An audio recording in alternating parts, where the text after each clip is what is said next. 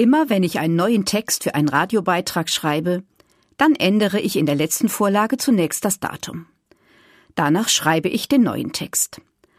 Aus dem 14. Oktober 2020 sollte nun der 12. Mai 2021 werden. Doch ich habe mich vertippt und ich habe den 12. Mai 2022 als Datum eingetragen. Als ich den Fehler bemerkt habe, wanderten meine Gedanken fast sehnsuchtsvoll in den Mai 2022. Es gibt Tage, da wünschte ich mir, ich könnte das Rad der Zeit etwas nach vorne drehen.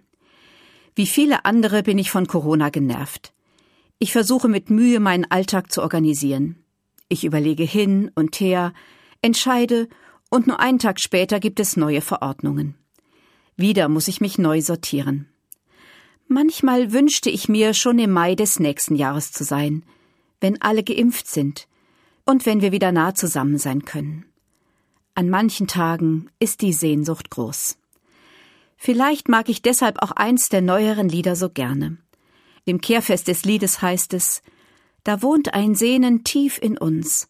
O Gott, nach dir, dich zu sehen, dir nah zu sein. Es ist ein Sehnen, ist ein Durst nach Glück, nach Liebe, wie nur du sie gibst. Für mich ist das ein anrührendes Sehnsuchtslied, und an schweren Tagen stimme ich ein und wünsche mir, in einer anderen, besseren Zeit zu sein. Natürlich weiß ich, dass das nicht geht. Ich muss den Tag heute aushalten, so wie er nun mal ist. Aber die Sehnsucht bleibt, und voller Vertrauen stimme ich ein, wir hoffen auf dich, sei da, sei uns nahe, Gott.